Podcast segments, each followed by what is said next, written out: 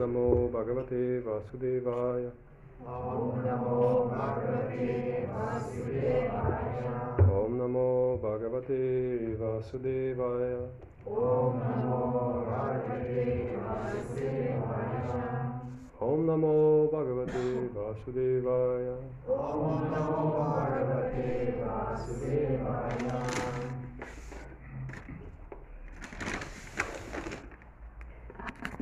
Krishna, wir lesen heute aus dem 17. Kapitel, wie versprochen, Vers 3.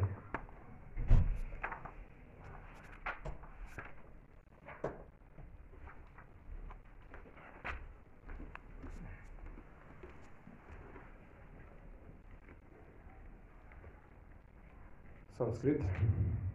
Sattvanurupa sarvasya shraddha bhavati bharata shraddhamayo yam purusho yoyat shraddha sa eva sa. Die direkte Übersetzung. O Nachkomme Bharatas, gemäß dem Leben, das man unter dem Einfluss der verschiedenen Erscheinungsweisen der Natur führt, entwickelt man eine bestimmte Art von Glauben. Gemäß den Erscheinungsweisen, die das Lebewesen annimmt, kann es einem bestimmten Glauben zugeordnet werden. Erläuterung von AC Bhaktivedanta Swami Prabhupada. Jeder hat eine bestimmte Art von Glauben, ganz gleich wer er ist. Aber der Natur entsprechend, die ein Mensch entwickelt hat, wird sein Glaube als tugendhaft, leidenschaftlich oder unwissend bezeichnet. Und entsprechend dieser bestimmten Art von Glauben verkehrt man mit ganz bestimmten Menschen. Nun ist es in Wirklichkeit aber so, dass jedes Lebewesen, wie im 15. Kapitel erklärt wird, ursprünglich ein fragmentarischer Teil des höchsten Herrn ist. Ursprünglich steht man deshalb zu allen Erscheinungsweisen der materiellen Natur in transzendentaler Stellung. Doch wenn man seine Beziehung zur höchsten Persönlichkeit Gottes vergisst und im bedingten Leben mit der materiellen Natur in Kontakt kommt, erzeugt man selbst seine verschiedenen Lebensumstände, je nachdem, mit welchen Aspekten der materiellen Vielfalt man Gemeinschaft hat. Die künstlichen Formen des Glaubens und des Lebens, die daraus entstehen, sind alle nur materiell. Obwohl sich das Lebewesen in der materiellen Welt von gewissen Vorstellungen und Lebensauffassungen leiten lässt, ist es ursprünglich Nirguna, transzendental. Um seine Beziehung zum höchsten Herrn wieder, wieder zu gewinnen, muss man also von der angesammelten materiellen Verunreinigung geläutert werden. Und der einzige Pfad, um dies ohne Angst zu erreichen, ist Krishna-Bewusstsein. Wenn man im Krishna-Bewusstsein verankert ist, befindet man sich mit Sicherheit auf dem Pfad, der zur Erhebung auf die vollkommene Stufe führt. Wenn man sich diesem Pfad der Selbstverwirklichung nicht zuwendet, wird man gezwungenermaßen vom Einfluss der Erscheinungsweisen der Natur gelenkt werden. Das Wort Shraddha, Glaube, ist in diesem Vers sehr bedeutsam. Shraddha oder Glaube entsteht ursprünglich aus den Erscheinungsweisen der Tugend. Oder aus der Erscheinungsweise der Tugend. Man kann seinen Glauben auf einen Halbgott, auf irgendeinen selbstgemachten Gott oder auf irgendetwas Erdachtes richten. Wenn der Glaube stark ist, sollte er einen zu tätig, sollte er einen zu Tätigkeiten in materieller Tugend führen. Doch im bedingten Zustand des materiellen Lebens gibt es keine Tätigkeiten, die völlig rein sind. Sie sind immer vermischt. Sie befinden sich nicht in reiner Tugend. Reine Tugend ist transzendental. Und nur in gereinigter Tugend kann man die wahre Natur der höchsten Persönlichkeit Gottes verstehen. Solange sich der Glaube eines Menschen nicht vollständig in geläuterter Tugend befindet, ist dieser Glaube der Verunreinigung durch die verschiedenen Erscheinungsweisen der materiellen Natur ausgesetzt und diese Verunreinigung greift auf das Herz über. Daher richtet sich der Glaube eines Menschen danach, welche Erscheinungsweise der materiellen Natur sein Herz beeinflusst. Mit anderen Worten, wenn sich das Herz in der Erscheinungsweise der Tugend befindet, ist auch der Glaube und der in der Erscheinungsweise der Tugend. Wenn sich das Herz in der Erscheinungsweise der Leidenschaft befindet, ist der Glaube ebenfalls in der Erscheinungsweise der Leidenschaft. Und wenn sich das Herz in der Erscheinungsweise der Dunkelheit in Illusion befindet, ist der Glaube ebenfalls auf diese Weise verunreinigt. Somit finden wir auf der Welt verschiedene Arten von Glauben und entsprechend diesen unterschiedlichen Glaubensarten gibt es verschiedene Formen der Religion. Das wahre Prinzip der religiösen, des religiösen Glaubens gründet in der Erscheinungsweise der reinen Tugend, doch weil das Herz des Lebewesens mit den materiellen Erscheinungsweisen vermischt ist, gibt es so viele andere Arten religiöser Prinzipien. Somit gibt es also entsprechend den, den verschiedenen Arten des Glaubens verschiedene Arten der Verehrung. Nochmal der Vers, die Übersetzung. O Nachkomme Bharatas, gemäß dem Leben, das man unter dem Einfluss der verschiedenen Erscheinungsweisen der Natur führt, entwickelt man eine bestimmte Art von Glauben. Gemäß den Erscheinungsweisen, die das Lebewesen annimmt, kann es einem bestimmten Glauben zugeordnet werden. ओमज्ञानति मिरान्दस्य ज्ञानाञ्जना शलाकया चक्षुरुमृताङ्गिना तस्मै श्रीगुरवे नमः श्री कृष्ण चैतन्य प्रभु नित्यानंद श्री अद्वैत गदाधर श्रीवासरि गौर भक्तवृंद हरे कृष्ण हरे कृष्ण कृष्ण, कृष्णा, हरे हरे हरे राम हरे राम राम राम, हरे Hare.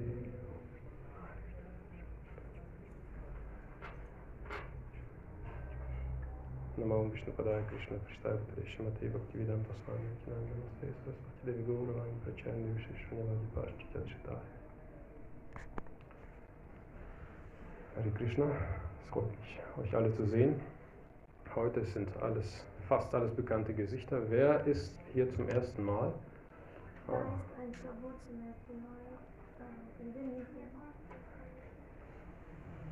Ganz hinten sehe ich dich. nicht Ah, Hare Krishna, herzlich willkommen. Ja, was, was machen wir denn? Machen wir eine Übersetzung? Translation for you? Ты хочешь, äh, чтобы переводили? Ich könnte auf Russisch, aber dann würde die anderen nicht verstehen. Machst du beide? Ah, Krishna, Krishna. Nein, schaffe ich nicht. Mache ich nur auf Deutsch. Na gut. Можно какая, какой текст? Ну, 17.3. А, Ja, auf Englisch. Uh, do you need an English translation or something? Ja, ik weiß Sanskrit. Ja. Ich weiß in äh, Sanskrit und äh, ein bisschen Deutsch auch. Okay, okay, dann, dann Ja, werde ich, Danke. dann, dann werde ich wohl in Deutsch weiterfahren oder fortfahren, weitermachen. Gut, wie versprochen ähm, geht es heute um den Glauben. Und nicht nur um den Glauben, sondern den Glauben von heute. Gerade eben schon im äh, Kommentar von Srila Prabhupada gelesen, haben wir sehr viele unterschiedliche Arten von Glauben und äh, dementsprechend auch daraus resultierend auch der Religion. Ja. Nicht nur diese bekannten, also äh, Christentum, Islam, Judentum, Buddhismus, was auch immer, so Hinduismus, sondern viele, viele andere. Manche Leute sagen, Hip-Hop ist eine Religion. Hip-Hop oder Heavy Metal, Hard Rock oder Pop-Musik. Also alles Mögliche kann zu einer Religion werden. Äh, Wir werden uns jetzt mal darum kümmern, um zu verstehen, wie das denn dazu kommt überhaupt, dass man sowas wie ja, eine Musikrichtung oder eine Lebensweise als Religion bezeichnen kann. Ähm,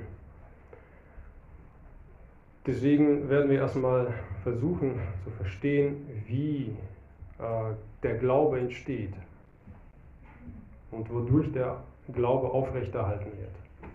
Ja. Und da ich bekanntermaßen ein Naturwissenschaftler bin, werde ich das auf eine naturwissenschaftliche Art und Weise machen. Ähm, und ich versuche jetzt alle mal mitzunehmen. Es ist auch äh, relativ verständlich, was ich dann erkläre. Hoffe ich. So, also in den Naturwissenschaften allgemein, ob das jetzt Chemie oder Physik ist, äh, ist vollkommen egal. Vielleicht hat man das gehört. Es gibt so, eine, so ein Konstrukt, nennt sich abgeschlossenes System oder ein perfekt abgeschlossenes System. Ja. Sagen wir mal, nehmen wir mal ein Glas mit Wasser ja, und tun einen Deckel drauf Das ist ein perfekt abgeschlossenes System. Ein perfekt abgeschlossenes System ist oder strebt dem Gleichgewicht zu. Aus einem Glas voll mit Wasser wird einfach mal so kein Wasser rausspringen. Ja? Es, das Wasser ist im Gleichgewicht. Das steht da und die Oberfläche ist eben und da passiert nichts. Das ist sozusagen die Natur. Die Natur strebt einem Gleichgewicht hin. Versuchen wir auch, oder? Ein Gleichgewicht zu finden. Ja. Jeder mag Gleichgewicht. Ne? Keiner, keiner mag es, unausgewogen zu sein. Ausgewogen oder unausgewogen hängt mit Wiegen, also kommt vom Wiegen. Entweder ist es ein, äh, irgendwo ein Ungleichgewicht, vielleicht auf der materiellen und der spirituellen Seite. Vielleicht äh, für, manche, für manche Menschen gibt es ein äh, materielles Gleichgewicht, so in der Materie selbst, zwischen Freizeit und Geld. Also entweder hat man zu viel Geld und zu wenig Freizeit oder andersrum, zu wenig Geld und zu viel Freizeit. Also es überall versuchen wir nach einem Gleichgewicht zu streben. So, und nehmen wir mal dieses, dieses abgeschlossene System. Ja. Wir betrachten uns selbst jetzt als ein abgeschlossenes System und das wir versuchen sozusagen in Gleichgewicht zu bringen. Da stellt sich doch die Frage, wenn wir uns selbst mit so einem äh, Glas voll Wasser vergleichen und äh, uns das anschauen, ist das Glas voll mit Wasser im Gleichgewicht. Wir sind es aber ganz selten. Ja. Warum sind wir denn nicht im Gleichgewicht? Das Wasser ist auch nicht im Gleichgewicht. Also wenn man genau reinschaut, bewegt sich da alles innen drin. Da bewegt sich alles drin, aber von außen sieht es aus, als wäre es im Gleichgewicht. So, woran, woran liegt das? Ähm, es ist nur eine Vorstellung, ein abgeschlossenes System zu sein. Ja? Sowas gibt es auf der Welt einfach nicht. Ein abgeschlossenes System gibt es nicht. Alles ist in Wechselwirkung. Alles wechselwirkt mit äh, allen anderen Dingen.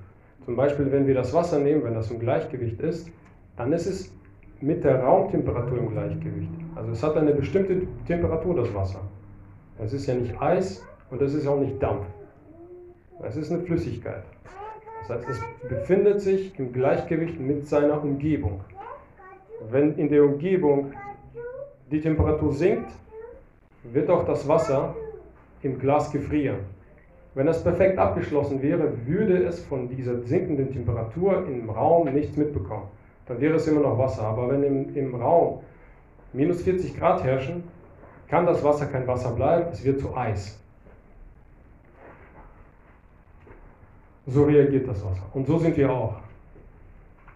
Jetzt sind wir hier versammelt und äh, nach den ersten fünf Minuten schlafen wir schon ein. Weil das, was ich sage, ist so ein bisschen, naja, schon, schon so, geht schon in Richtung Physik und Chemie und so weiter und so weiter. Und so reagieren wir so. Ah, das erinnert uns an, an die Schule und äh, dann schalten wir langsam ab. Das ist die Reaktion. Wie kommt das? Wie kommt das, dass wir so darauf reagieren? Ähm, wir haben eine bestimmte Vorstellung ja, von unserem Gleichgewicht. Jetzt kommt aber eine Idee von draußen, also jetzt gerade von mir an euch alle, ja, und jeder Einzelne versucht mit dieser Idee irgendwas anzufangen. Jetzt ist die Idee da und man ist aus dem Gleichgewicht raus. Das heißt, wenn ich jetzt in das Glas Wasser irgendwie Wasser zuschütte, das jetzt äh, heißeres Wasser ist, dann wird das Wasser die eigene Temperatur nicht mehr halten können, die es vorher hatte, sondern es wird wärmer. Und genauso, wenn ich jetzt einen Gedanken hier produziere und äh, euch gegenüber darlege, dann reagiert ihr darauf. Zum Teil auch mit so ein bisschen müde werden und so. Vielleicht mit Abschalten, vielleicht aber auch nicht.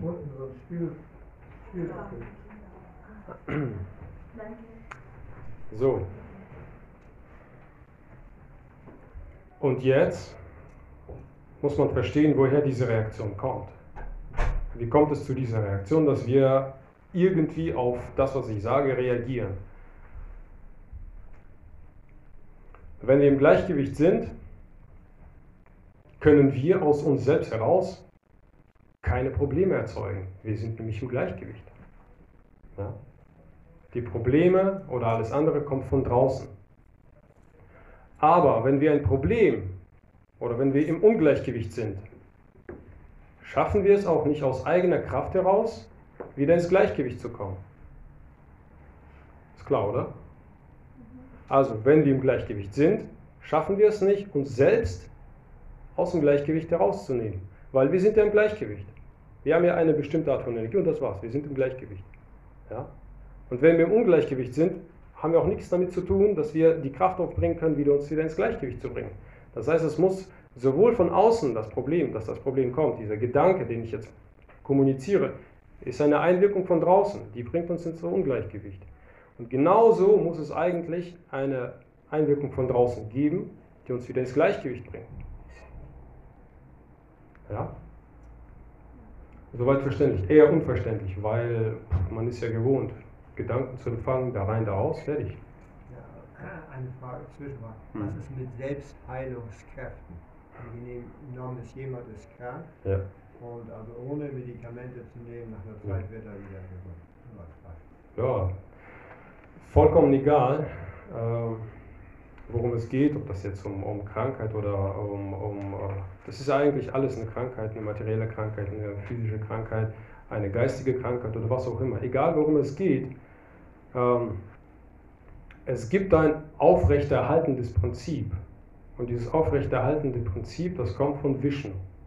Das ist nämlich derjenige, der alles im Gleichgewicht hält. Ja? Es gibt die Überseele im Körper. Diese Überseele ist nur dazu da, um uns auszugleichen.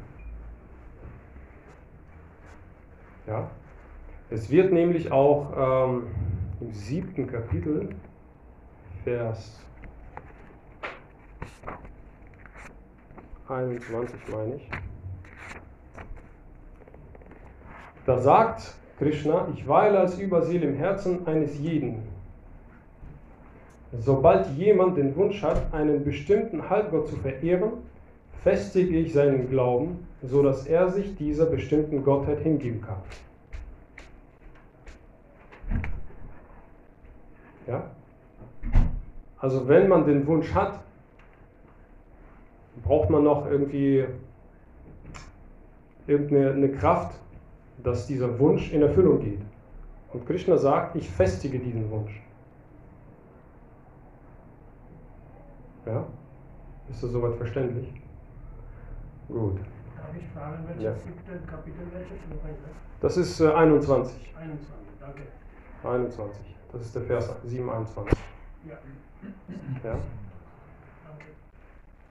Und jetzt kommen wir zur Anwendung.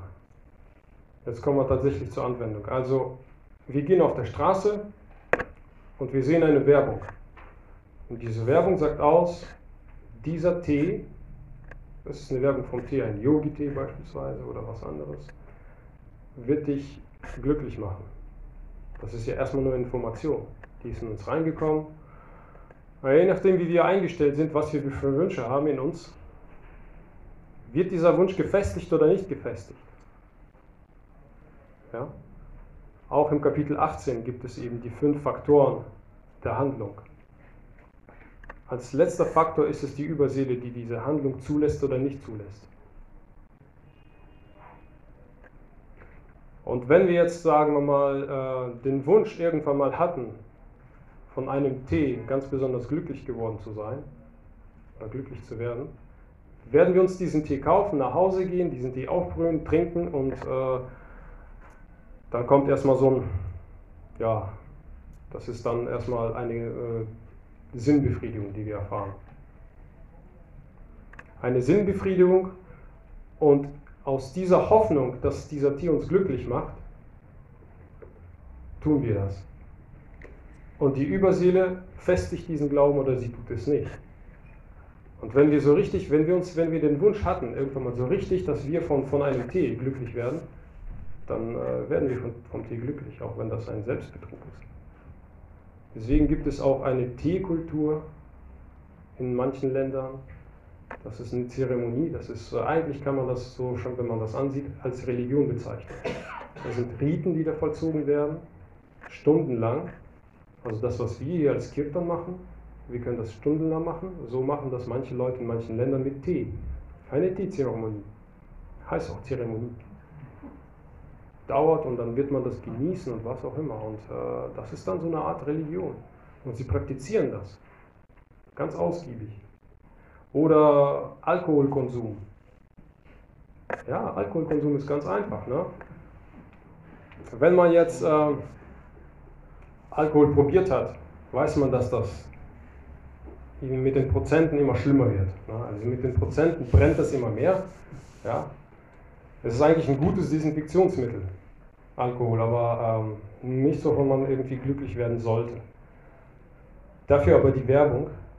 Die Werbung vom Alkohol, von bestimmten Arten von Scotch, von Whisky, von was auch immer, die ist so bombastisch, die ist so nobel und nur bestimmte Kreise von Menschen, also sehr, sehr reiche, können sich das überhaupt erlauben. Und wenn man so als 0815 durchschnittlicher Mensch sich so eine Flasche Whisky oder sowas kauft, dann muss man diese auch ganz besonders zu einem bestimmten Anlass genießen. Dann lädt man Freunde ein, stellt diese Flasche auf den Tisch ja, und zeigt, wow, guck mal, das hier ist, äh, ist unser Gott jetzt.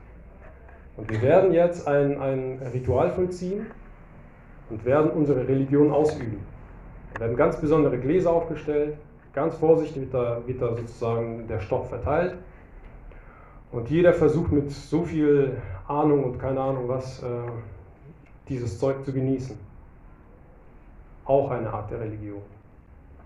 Also jede einzelne Handlung, die wir ausführen, von der wir eine Vorstellung haben, dass, die, dass diese Handlung uns glücklich machen wird, das ist ja unser Glaube. Das ist, so entsteht der Glaube. Wir haben es irgendwo gehört, gesehen, vielleicht mal probiert. Und entweder ist das sozusagen ähm, eine, eine Zustimmung. Wir haben vielleicht eine Zustimmung von der Überseele erhalten oder nicht. Und dadurch ist unser Glaube gefestigt. Und dann werden wir das praktizieren und praktizieren und praktizieren und so weiter und so weiter. Und das ist auch das, was Srila Prabhupada in, in seinem Kommentar sagt, ne? dass wir uns viele erdachte Dinge, viele, viele erdachte Dinge, ob das jetzt Sport ist, ob das jetzt Musik ist, was auch immer, alles Mögliche. Wir verbringen sehr viel Zeit mit bestimmten Dingen und daraus werden Rituale, Morgenrituale, Abendrituale und so weiter und so weiter. Und so produzieren wir dann ohne das äh, geahnt zu haben, eine bestimmte Art von Religion. So, das Problem dabei ist, dass es ja keine richtige, keine wahre Religion ist. Sie hat ja eventuell gar nichts mit Gott zu tun. Ja. Ähm, wie kriegt man eigentlich eine Religion hin oder wie bekommt man das hin, dass man, ähm, dass man Gott in die Mitte stellt und keine, kein Alkohol, kein Sport, keine Musik, keine Menschen vielleicht? Ja. Wie, wie bekommt man das hin? Man braucht eigentlich eine, einen Impuls, mal wieder von außen, ja, so dass man irgendwie an, äh, in Berührung kommt mit etwas, was mit, Gott zu tun hat. Vielleicht hat man irgendwas gehört aus irgendwelchen heiligen Schriften. Vielleicht hat man irgendjemanden gesehen, wie uns vor zwei, zwei Wochen waren das, Rathayatra. Ja. Da kam jemand auf mich zu und fragte mich, äh, was macht ihr denn hier? Protestiert ihr gegen die Merkel?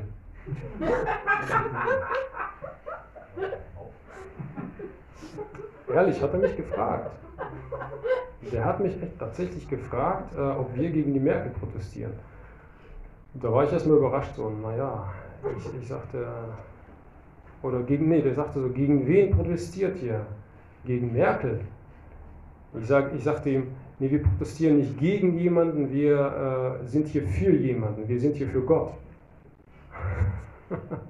Überraschenderweise. Dann hat er gesagt, dann ist gut. Dann, dann ist gut, hat er gesagt. Dann ist okay. Hat ihm gefallen.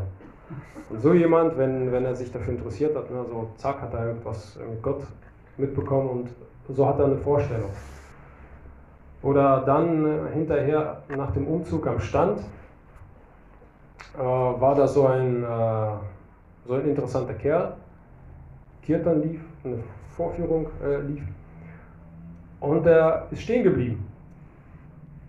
Sah so ein bisschen sportlich aus, also vielleicht ein bisschen neben der Spur, könnte man sagen.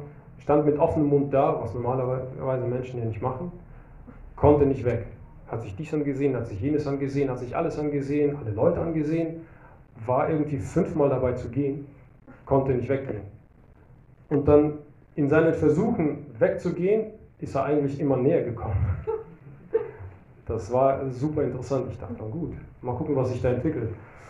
Dann ist er dem Stand näher gekommen, wo Nisita Mataji saß und Bücher verteilt hat. Und hat sich dann irgendwie angestrengt, hat sich wirklich angestrengt, sich die Dinge, die, also die Dinge, die auf dem Tisch lagen, anzugucken. Da dachte ich, da muss man dem mal nachhelfen. Ne? Da kann man ja nicht still stehen. Dann habe ich so ein paar Kekse genommen, habe ihm angeboten, habe gesagt, hier für dich. Er so, oh, echt für mich? Ich so, klar, für dich. Was kostet es? Ich so, für umsonst. Gratis für dich. Der war dann richtig, wow, cool. Hat sich richtig gefreut. Und eine Reaktion hat er gesagt, oh, oh da ist eine Spendenbox. Hat eine Spende hingelegt. Ja. Das kann auch sozusagen ein, ein Kontakt sein. Dann habe ich ihm gesagt, ja, komm doch mal am Sonntag vorbei. Wir sind jeden Sonntag. Vielleicht kommt er irgendwann mal. Ich hoffe. Vielleicht geht er dann mal doch zum Sport. Dann habe ich ihm gesagt, ja, bleib doch hier, es gibt gleich äh, Passadam äh, richtig viel zu essen. Der sagt, nee, nee, ich muss zum Sport. Aber gut, man soll Reisende ja nicht aufhalten. Und auf jeden Fall ist er in Kontakt gekommen. Und das kann so eine Art Kontakt sein. Also ob das jetzt mit Krishna-Bewusstsein ist oder mit einer anderen offiziellen Religion, also offiziellen gotteszentrierten Religion kann auch was anderes sein. Vielleicht geht man da irgendwo hin und äh, landet sonst irgendwo, wo es so aussieht, als würde jemand Gott verehren oder etwas Höheres verehren und dann verehren die ganz was anderes. Weiß man ja nicht. Und von dem Wunsch abhängig, ob man diesen im Herzen hatte, dass man vielleicht irgendwann mal also warme Gedanken an Gott hatte, hängt es davon ab, ob man jetzt wiederkommt, stehen bleibt, sich das anschaut oder eben nicht.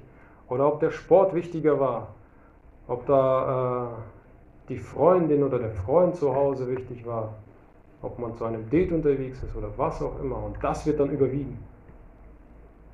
Das wird dann überwiegen. In jeder einzelnen Tätigkeit, die wir machen, wird ein bestimmter Wunsch überwiegen, dass wir diese Tätigkeit entweder machen oder nicht machen oder eine andere Tätigkeit machen.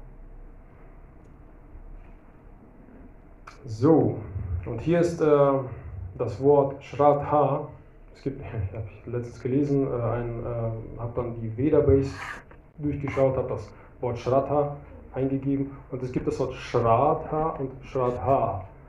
Shraddha ist diese Zeremonie, wo man äh, den Toten Prasadam anbietet. Das ist das erste Eis lang und Shraddha, das ist der Glaube, das ist das zweite.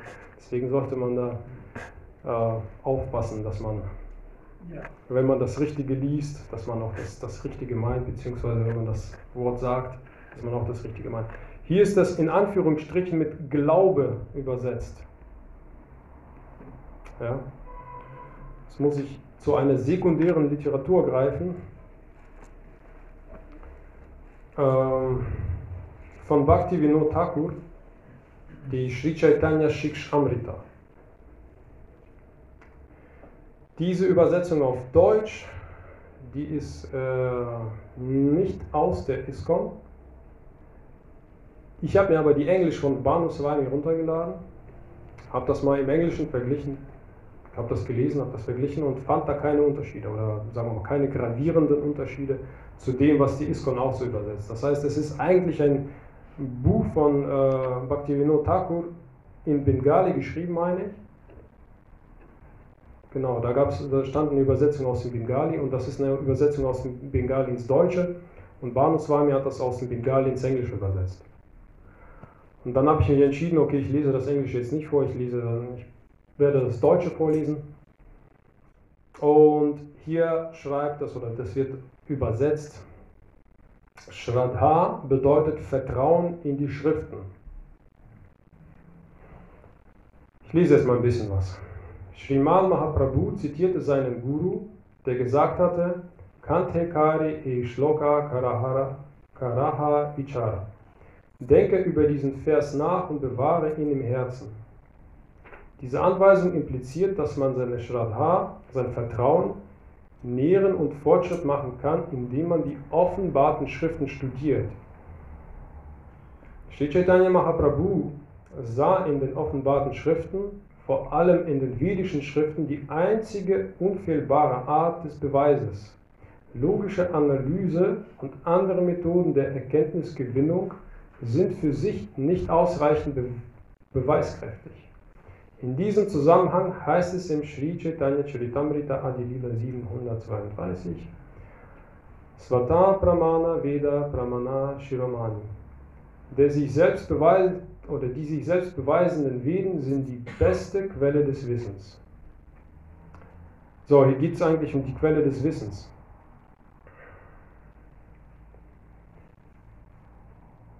Denn wenn man jetzt sozusagen die, äh, das Wissen nicht aus einer verlässlichen Quelle geschöpft hat, dann bleibt es auf der Ebene der Spekulation. Das ist genauso wie mit der Werbung oder jemand hat da irgendwie jemand was empfohlen und äh, man hat kein Vertrauen zu dieser Quelle, zu diesem Menschen beispielsweise und dann geht man dem Ganzen auch gar nicht nach. Egal worum es geht. Und wenn man wahres, äh, eine wahre Religion erfahren möchte, dann wird hier gesagt, dass die Veden oder sehr verlässliche Schriften, vedische Literatur, die beste Quelle sind, aus der man hören sollte, um wirklich ja, an einen guten Glauben zu kommen. Weiter geht es. Auch in den Unterweisungen an Sanatana Goswami steht, Maya Mukta Jivira Nahi Krishna Smrita Jnana Jivira Kripaya Kaila Krishna Veda Purana. Die durch Maya verwirrten Lebewesen sind außerstande, sich an Krishna zu erinnern. Um ihnen zu helfen, zu wahrem Wissen zu gelangen, offenbarte Krishna die Veden und Puranas. Ja. Nur dafür ist es da, dass man eben dieses Wissen, was später zu einem Glauben führen soll und später zu einer Religion werden soll, ja, nur deswegen sind die Veden überhaupt da. Ähm, wenn man mit normalen Menschen sich unterhält und sie nach ihrem Glauben fragt, dann ist es eher so der sentimentale Glaube gemeint. Der sentimentale Glaube bedeutet äh, Spekulation eigentlich. Nichts anderes. Der sentimentale Glaube ist eigentlich Spekulation. Spekulation bedeutet, man hat keine Beweise. Das heißt, man hat irgendwas gehört und glaubt daran.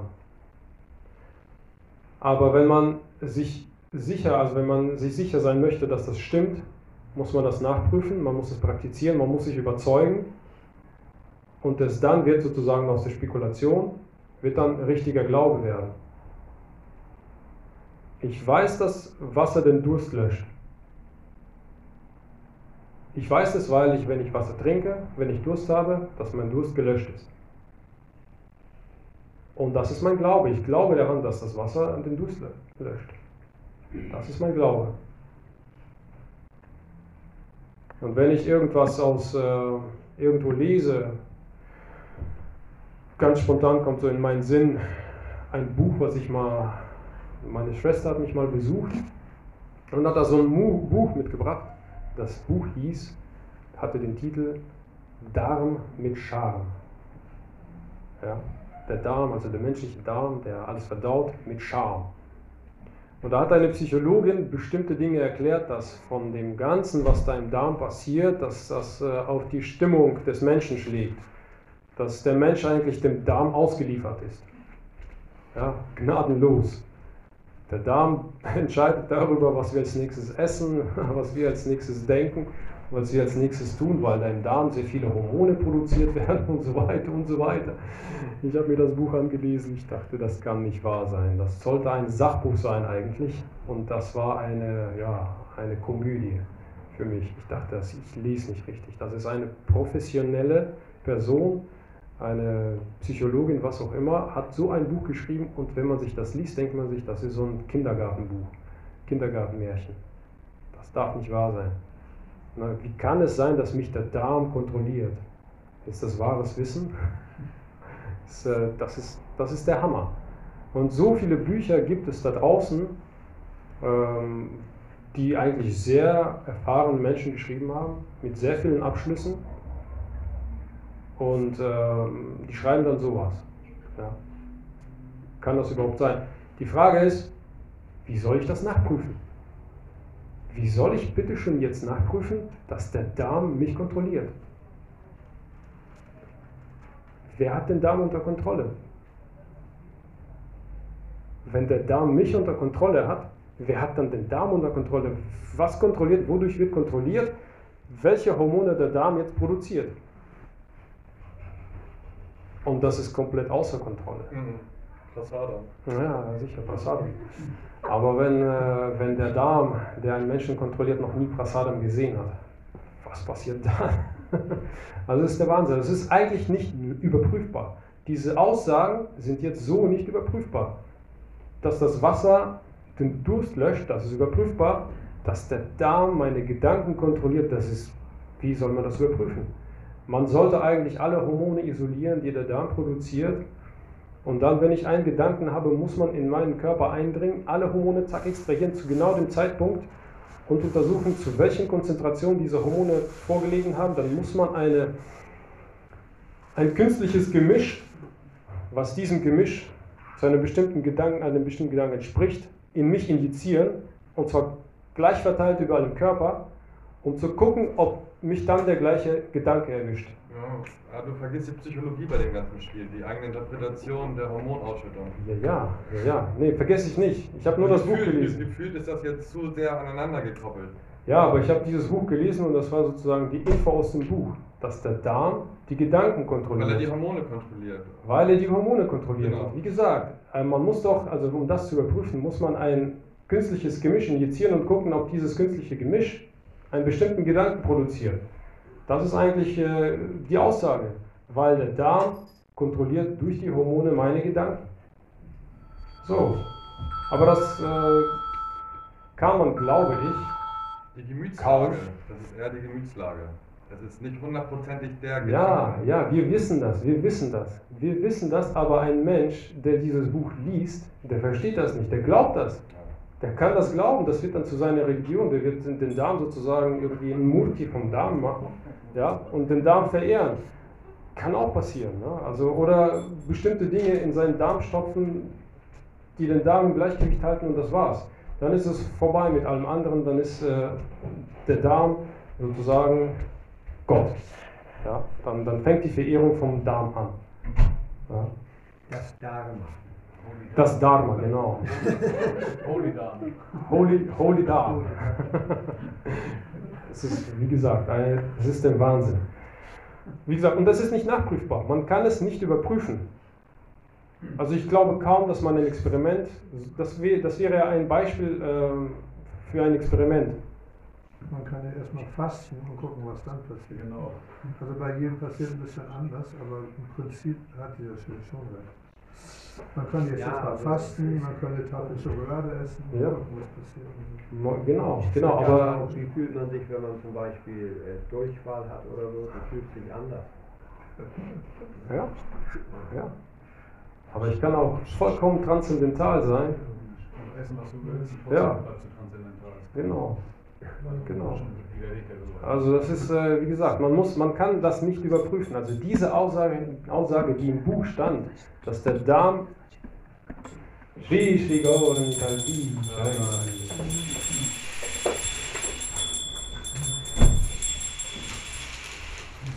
kommen die auch mit solchen Büchern durch. Ja, auf, wie gesagt, genau, auf den, ersten, auf den ersten Blick ist das einfach mal nicht überprüfbar. Vielleicht, ich habe das Buch einfach mal nach ein paar Seiten liegen gelassen, weil ich dachte, sowas tust du dir nicht an.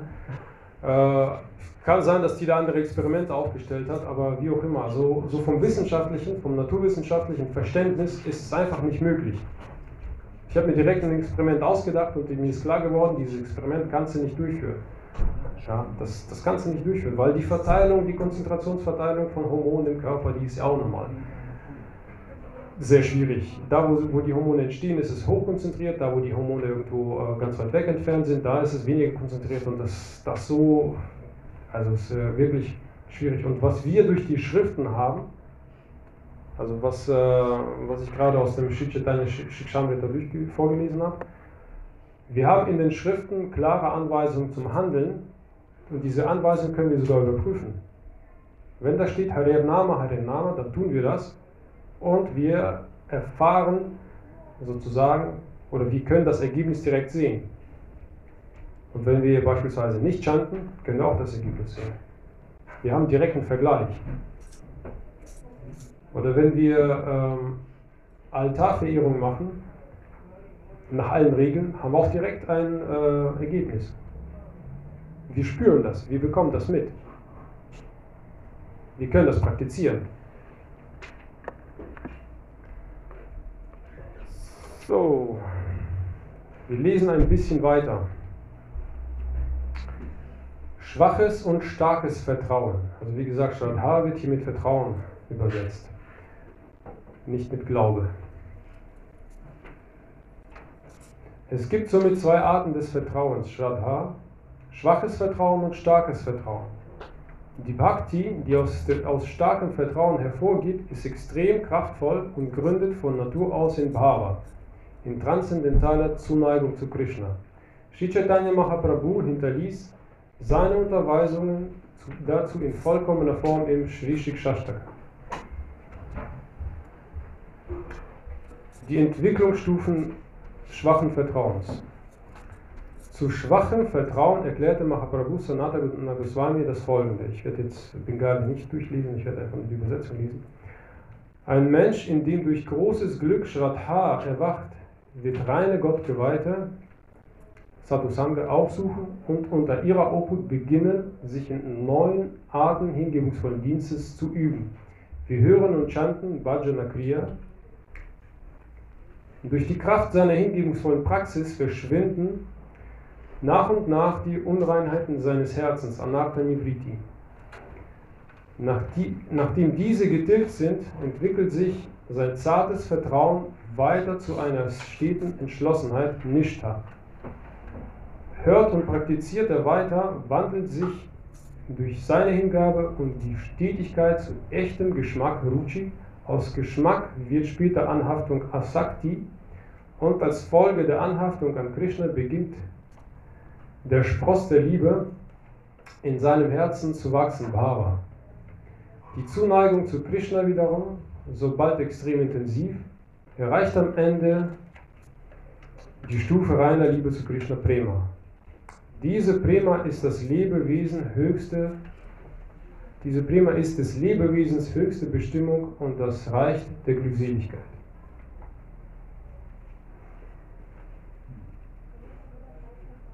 Also das ist überprüfbar. Also das ist ein Prozess, der jetzt hier beschrieben wird und dieser Prozess ist überprüfbar. Man hat das gehört, Shraddha, dann geht man zu den äh, Gottgeweihten, die mehr davon äh, wissen und erklären und äh, erzählen können, Sadhu Sangha, und dann fängt man das selber an zu praktizieren, Bhajana Kriya. Und jeder weiß, was, äh, oder jeder hat schon mal gehört, was Anartha Nivritti ist. Das ist der steinige Pfad. Genau.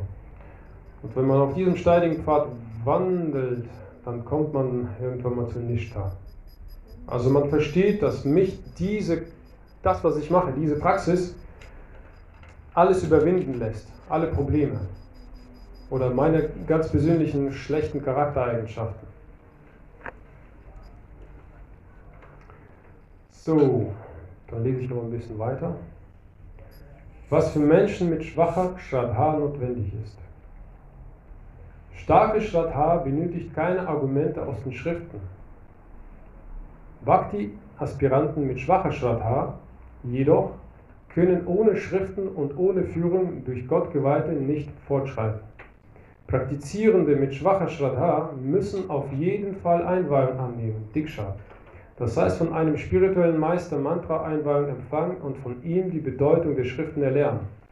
Danach müssen sie sich den Anweisungen ihres Gurus folgend in den neuen Bhakti-Vorgängen üben. Tun sie das, können sie allmählich fortschreiten. Diese Praktizierenden folgen zehn grundlegenden Lehren. Die erste dieser zehn Lehren bezieht sich auf die autorisierte Quelle, aus der sie Wissen empfangen, Brahmana. Und die anderen neun haben die Wahrheiten zum Thema, die diese Quelle des Wissens offenbart, Prameya. Festes Vertrauen, also das war jetzt zum schwachen Vertrauen. Festes Vertrauen, Dritta Shraddha. Shraddha. Weil Gottgeweihte mit starker Shraddha über selbst manifestiertes, festes Vertrauen verfügen, chanten sie ausschließlich die heiligen Namen. Durch die Barmherzigkeit des Namens erwachen alle schlüssigen philosophischen Verständnisse von allein in ihnen. Sadhakas, Praktizierende mit festem Vertrauen, brauchen keine andere Art des Beweises Pramana.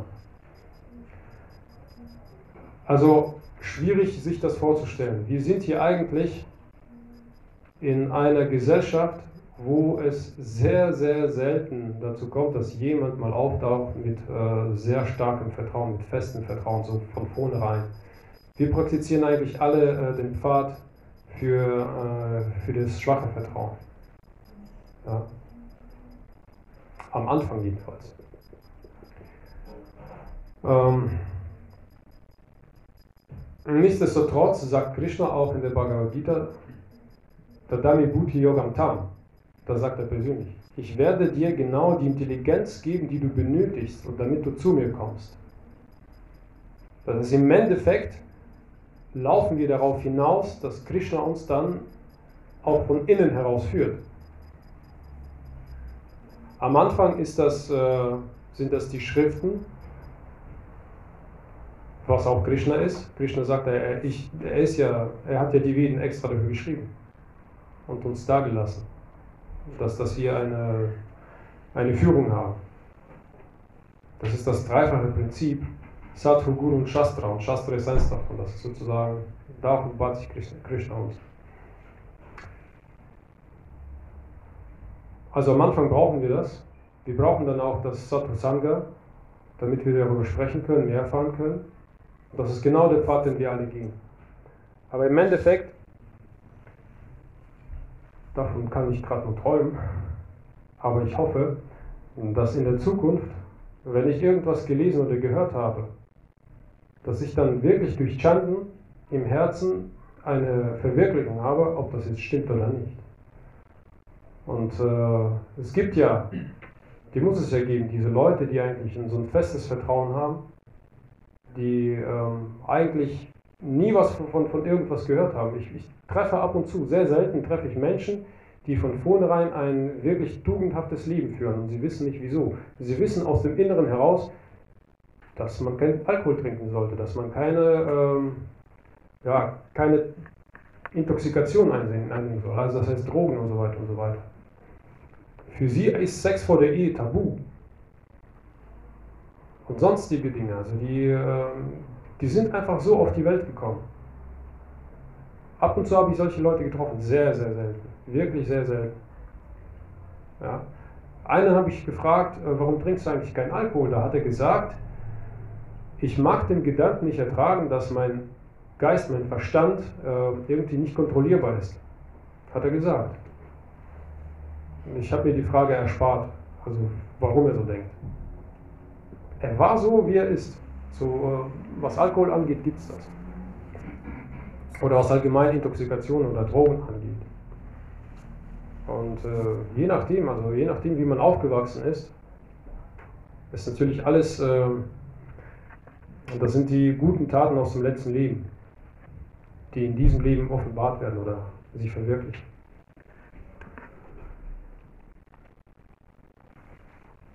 Ich bin eine gefallene Seele und ich folge dem Weg des schwachen Vertrauens. so, viel, äh, so viel Unsinn, was man in seinem Leben so machen kann, also das, äh, da muss man irgendwo anfangen. Und gut, dass man tatsächlich diese Möglichkeit hat. So, ich glaube, das ist das Letzte, was ich jetzt durchlesen werde. Das ist Schriften wie die Veden sind für Menschen, für Menschen schwachen Vertrauens die Autorität. Sadhakas Praktizierende mit schwacher Shraddha benötigen Pramana. Das heißt, sie müssen sich an einer autoritativen Quelle des Wissens orientieren. Ohne solchen Halt werden sie leicht das Opfer falscher Lehren oder schlechten Umgangs und fallen vom Bhakti-Pfad ab. Ihre autoritative Wissensquelle sind die Veden. Allerdings enthalten die Veden eine riesige Anzahl Schriften, gedacht für alle möglichen Arten von Menschen, wie Karmis, Gyanis, Yogis und andere, und es ist nicht leicht aus dieser Vielfalt des Wissens die Unterweisungen für reine Bhakti herauszufiltern. Deshalb wurden die Puranas, Sattvika Puranas, verfasst, um die eigentliche Bedeutung der Veden herauszuheben. Unter diesen Puranas gilt das Srimad Bhagavatam als das Wichtigste. Die Sattvika Puranas fördern die höchste Bedeutung der Veden klar zutage. Deswegen zählen das Srimad Bhagavatam und andere Schriften wie das Pancharatra, die dem Srimad Bhagavatam folgen, ebenfalls zu den autoritativen Quellen. Srimad Mahaprabhu erklärte in seinen Unterweisungen an Sanatana Goswami, dass die Veden in erster Linie Sambandha, Abhidya und Prayojana behandeln. Die Beziehung zu Krishna, den Vorgang, ihn zu erreichen, Bhakti, und die höchste Errungenschaft, Liebe zu Krishna. Diese Liebe zu Krishna, Krishna Prema, ist das letzte und großartigste Ziel des Lebens und der größte Schatz der Seele. Und das steht alles im Chaitanya Charitamrita Madhya Lila Kapitel 20, Verse 124 und 125. Und wer sich an mein letztes, an mein letztes Lecture erinnern kann, wird vielleicht feststellen, dass ich mein letztes Lecture genau mit diesen Versen beendet habe.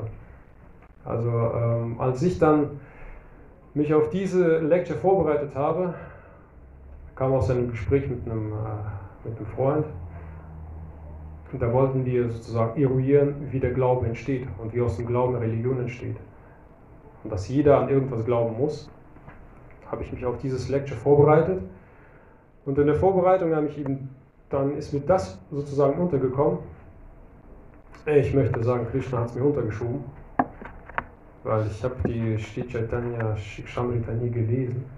Ich habe das nur einfach nur irgendwo mitbekommen, dass es da um den Glauben geht und dann noch ein bisschen zu vertiefen. Und genau als ich dann gesehen habe, okay, als allerletztes da in diesem Kapitel, wo es um den äh, Glauben oder das Vertrauen geht, dass da wiederum äh, das Chaitanya Charitamrita zitiert wird, und zwar der Text, den ich letztes Mal durchgelesen habe, dachte ich mir ach, das muss ja irgendwie miteinander zu tun haben. Das, was ich zuletzt gesagt habe und das, was ich jetzt heute erzählt habe. So was soll man jetzt sozusagen aus diesem Lecture mitnehmen, also die Take-Home-Message? Die Take-Home-Message ist, dass man äh, immer eine Quelle seines Glaubens hat und je nachdem, wie die Quelle ist, gelangt man entweder auf den Pfad ja, der Dunkelheit, der Unwissenheit oder man gelangt auf den äh, Pfad der Liebe zu Gott. Und die besten Quellen, um, Liebe zu Gott zu, um zur Liebe zu Gott zu gelangen, sind die Veden. Ja, das ist sozusagen die Take-Home-Message. Alles andere, worauf, woraus man sozusagen seine Informationen schöpft, worauf, worauf man seinen Glauben aufbaut, worauf dann die Religion basiert, was man jetzt sozusagen in der Welt sieht, ist äh, nicht der richtige Weg. Ne? Das, das ist einfach äh, irgendwas. Das ist das, was Shiva Prabhupada hier gesagt hat. Das ist irgendwas Erdachtes, irgendwas nicht Autoritatives. Und man läuft Gefahr, sein ganzes Leben damit zu verbringen. Nichtsdestotrotz ist es immer noch die Spiegelung oder die Reflexion unseres eigenen Wunsches, der in uns schlummert oder in uns geschlummert hat dass wir genau das machen, was wir gerade machen. Das ist unser Wunsch und Krishna erfüllt alle, alle Wünsche. Als Überseele gibt er uns sozusagen die Unterstützung, dass wir das oder was anderes tun. Jetzt äh, für mich persönlich ist es ganz klar, das heißt, wenn ich dann zu Hause bin und dies und jenes mache oder mit Dingen beschäftigt bin oder auf die Arbeit, zur Arbeit gehe und äh, was auch immer, dann sind das meine Wünsche. sind es meine Wünsche gewesen, die ich gerade, die gerade sozusagen von mir offenbart werden. Und ich muss mich persönlich bei dem Gedanken oder an dem Gedanken festhalten, dass genau Krishna derjenige war, der mir diese Wünsche erfüllt hat und dass ich genau das, was, mir, was er mir erfüllt hat, ihm in Dienst stellen muss. Ich muss das alles opfern. Entweder die Früchte oder die Taten. Das muss alles geopfert werden. Für mich sozusagen auch eine, persönliche Take-Home-Message. Er erfüllt die Wünsche. Was habe ich davon? Habe ich davon ein glückliches, äh, tolles, materielles Leben? Kann mich erfreuen, dass ich äh, bestimmte Dinge kaufen kann oder nicht kaufen kann oder was auch immer. Oder werde ich das, was ich jetzt dafür bekomme, Krishna in Dienst stellen? Oder mich einfach nur freuen, keine Ahnung. Also ich versuche natürlich, das alles mit Krishna zu verbinden. Und hoffe, ihr tut das auch. Oder hoffentlich habe ich euch dann auch den Gedanken gebracht, dass ihr das auch mal macht. Wer das nicht schon gemacht hat. Okay, somit beende ich mein Lecture und stehe allen Fragen zur Verfügung. Es gab jetzt zwischendurch sehr viele Anmerkungen. Die sind jetzt alle geklärt worden.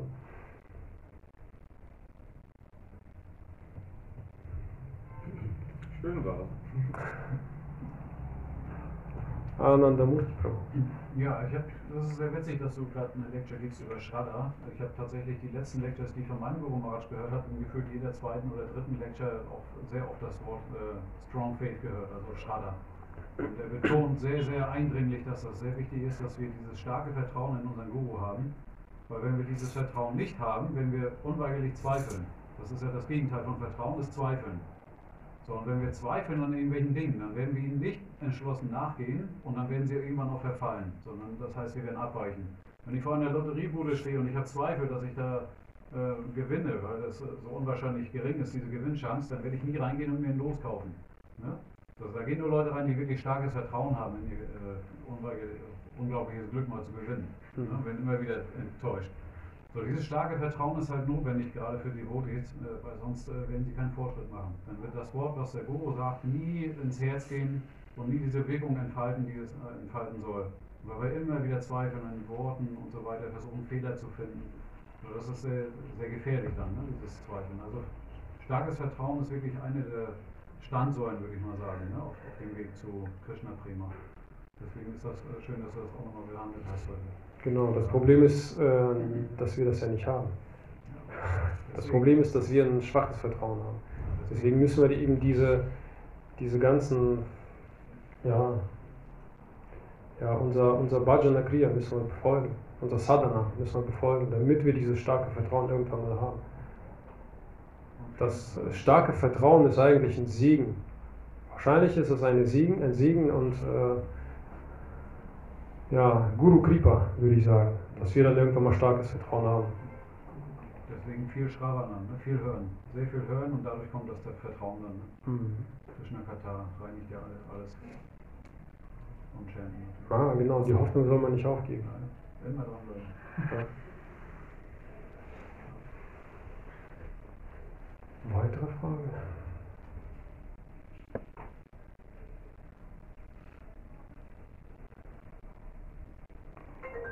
Heute nicht. Ah, heute ja, am Anfang diese Logik mit dem Gleichgewicht. Also du sagtest, wenn ein Ungleichgewicht besteht, dann kann das Gleichgewicht nicht automatisch wieder hergestellt werden. Aber ist nicht äh, gerade das in der Natur zu beobachten, diese Selbstheilungskräfte?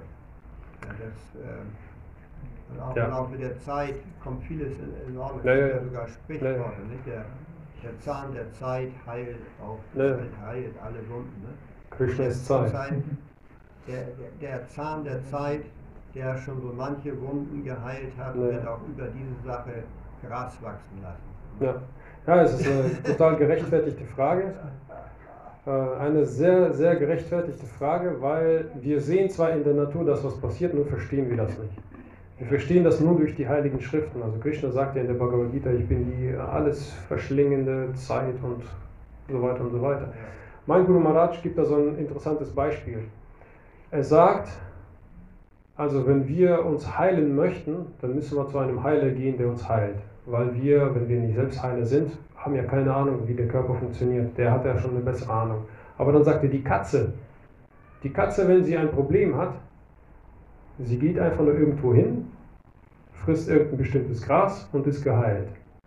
So, und dann stellt sich die Frage, woher weiß denn die Katze, die hat doch nichts studiert, ja, woher weiß denn die Katze, was sie zu fressen, was sie fressen muss, damit sie von dieser Krankheit befreit wird? Und das ist eben der Punkt der Überseele. Die Überseele sagt der Katze, eine bestimmte, in einer bestimmten Katzensprache, ja, geh da und dahin, das riecht so und so, und das wirst du dann fressen, dann geht es dir gut. Das ist genau der Punkt der Überseele. Das ist das, was wir nicht in dieser Welt unmittelbar erfahren können. Das können wir nur durch die Schriften erfahren. Wir wissen, dass die Überseele überall da ist und das ist das erhaltende Prinzip. Und die Überseele erhält das alles, beziehungsweise zerstört es auch alles. Das ist der Zahn der Zeit, das ist Krishna. Das ist äh, seine Energie. Ja, und äh, wir verstehen das nicht. Wir meinen, das ist einfach nur so, kommt automatisch von alleine. Aber dieses, dieses äh, Modell mit dem äh, ab, abgeschlossenen System zeigt uns ja, dass wenn wir beispielsweise äh, das, das Glas oder das, das Wasser im Glas erwärmen, dass es zu kochen anfängt, wird es immer kochen.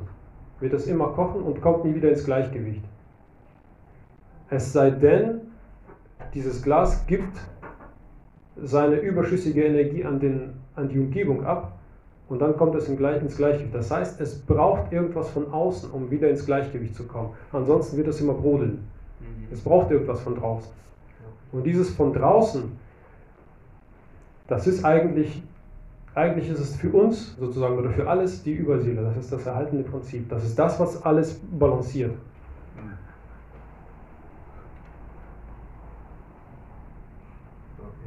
Okay, gut, danke.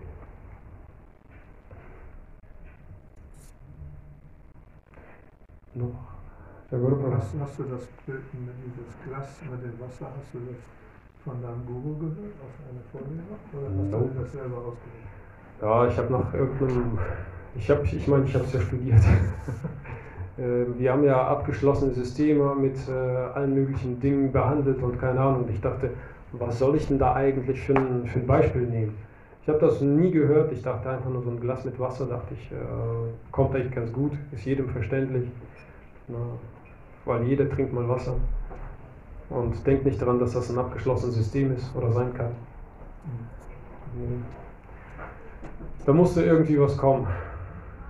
Ich dachte auch an irgendwas anderes, an einen Luftballon mit Gasteilchen die ständig elastische Stöße machen. ja, wir, wir sagen ja auch, dass äh, also, um der Evolutionstheorie etwas entgegenzusetzen, mhm. da sagen wir, dass von Natur aus eigentlich Dinge sich nicht fortentwickeln, sondern eher zerfallen. Zer zerfallen. Das heißt, in dem Falle wird wieder das Gleichgewicht zerstören. Ein Gebäude zum Beispiel, wenn es nicht ständig erhalten wird, verfällt es. Ja. Also das Gleichgewicht neigt also eigentlich dazu äh, äh, zu verfallen. Ähm, außer man sagt eben, der Naturzustand sei, dass es eben gar keine Gebäude gibt. Und äh, hat man ja Untersuchungen gemacht. Wenn angenommen, die Menschheit würde aussterben, was mhm. würde mit, mit all den äh, Gebäuden und allen Bauwerken geschehen? Jetzt würde alles verfallen und nach einer Zeit wäre alles, wären alles nur noch Hügel, die mit Pflanzen überwachsen sind. Ähm, Genau, das ist ein schönes natürliches Gleichgewicht. Ja. Aber trotzdem sind ja die Pflanzen da und die müssen auch erhalten werden. Die kriegen da irgendwo Sonne, die kriegen Wasser. Das ist auch ein erhaltendes Prinzip. Die, die werden erhalten durch das Leben, durch die lebende Seele. Genau, durch die lebende Seele, durch das Prana, was überall hier in der Gegend fliegt, was wir auch gar nicht mitbekommen. Genau, und äh, ähm, also vorhin dieses Darmthema,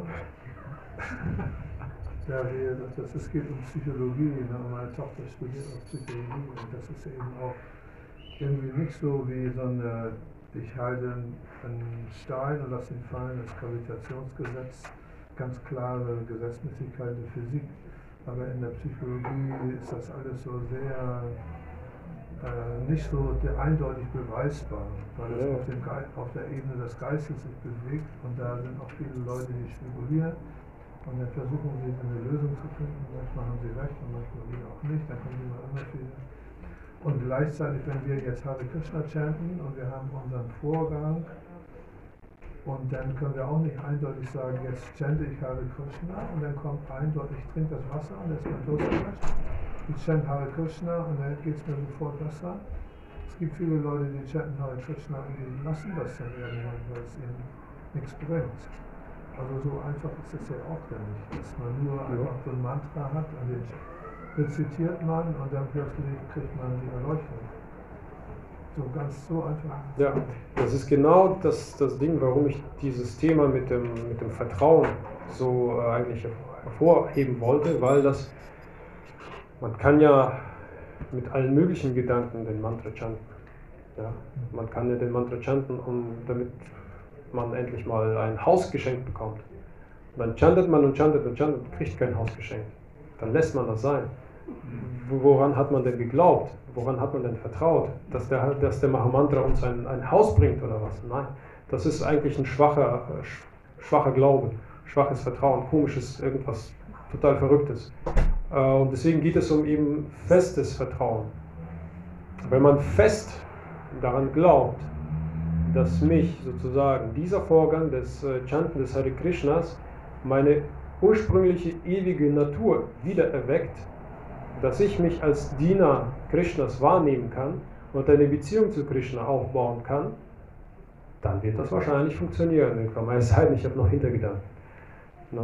Dann brauchst du kein Haus mehr. Äh, genau, dann brauche ich kein Haus mehr. Dann, äh, mein Guru Maharaj übrigens nochmal äh, hat gesagt, wenn man das macht, dann äh, kriegt man vielleicht ein Haus, obwohl rein nach dem Karma kann man kein Haus haben, aber man hat einen Tempel gebaut ja, für Krishna und dann wohnt man im Tempel. Man wohnt im Haus. Ja, so gut wie, also im eigenen Haus. Das ist ja ein eigenständiges Gebäude. Das ist kein, kein Mehrfamilienhaus, keine Wohnung, sondern das ist jetzt ein Haus. Es ist zwar einem durch das Karma nicht vorherbestimmt gewesen, aber durch, äh, durch den Prozess des, des Bhakti Yoga hat das doch irgendwie funktioniert. Aber im Grunde, ja, im Grunde hat man, braucht man dann gar nichts mehr wenn man äh, sich selbst als Diener Krishnas erkannt hat, dann das ist wie das, ist wie das Leben der sechs Goswamis von Vrindavana. Die hatten ja nichts, ne? Die hatten ja nur ein bisschen Mehl und Gangswasser und haben Chapatis für Krishna gemacht. Ja. Es gibt ja die Aussage, ob du äh, voller Wünsche bist oder keine Wünsche hast, du musst dich immer an Krishna wenden. Und es kann, als höchstwahrscheinlich wird die Bewegung für Krishna-Bewusstsein sich so entwickeln, dass viele kommen zu dieser Bewegung als Sympathisanten oder die das gut finden, aber die haben materialistische Wünsche und hm. die benutzen dieses äh, Krishna-Bewusstsein, um ihre materialistischen Wünsche zu erfüllen auch. Und dann bekommen sie auch, äh, das gibt ja in, äh, äh, Rama Sangita, gibt es einen Vers, sie bekommen ihre Wagen, ihre Throne, ihre, alles was sie haben wollen, kriegen sie auch von Gott. Was immer du willst, kriegst du ja. auch von Gott. Und dann verstehst du, aha, das habe ich jetzt von Gott gekriegt. Ja. Aber sie haben eben auch diesen Wunsch. Ja. Ne, also, also höchstwahrscheinlich wird diese Bewegung durchmischt sein mit vielen Leuten, die viele materialistische Wünsche auch haben, gleichzeitig Vertrauen haben in die Wesen mhm. und nur wenige, die nur wirklich nur Krishna wollen. Da würde ich mal jetzt so sagen. Krishna, ja, Krishna bezeichnet, ja. Die dann nur wirklich Bhakti zu Krishna haben. Ja. Das werden nur ganz wenige sein. Und die meisten sind so Misch, Misch Dennoch bezeichnet Krishna sie ja als fromme Menschen, als die vier Arten der frommen Menschen, als die Notleidenden, die, die Wissbegierigen, die nach Wissen streben. Und welche war die, die ersten? Neugierig. Ja, die, die Neugierigen, die, die nach Wissen streben, die Notleidenden und die, die, die Geld brauchen, genau, die in finanziellen Schwierigkeiten stecken. Aber das sind trotzdem fromme Menschen, weil die sich an Krishna wenden. Im Endeffekt, wenn Krishna ihre Probleme gelöst hat, haben sie immer noch die Wahl wegzugehen. Ja? Aber wenn Sie dann merken, oh, ha, da ist vielleicht noch mehr drin oder was Interessanteres, dann bleiben Sie. Dennoch, wie gesagt, dennoch sind das fromme Menschen. Vielleicht äh, nicht in diesem Leben, weil in diesem Leben sind die halt, haben sie halt andere Vorstellungen, andere Wünsche, haben etwas gedient und dürfen im nächsten Leben dann weitermachen. Ist auch nicht schlecht. Das kann, kann nur gut sein.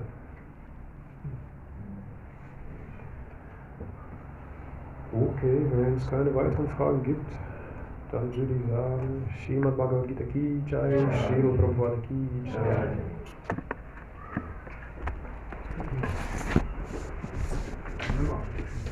Thank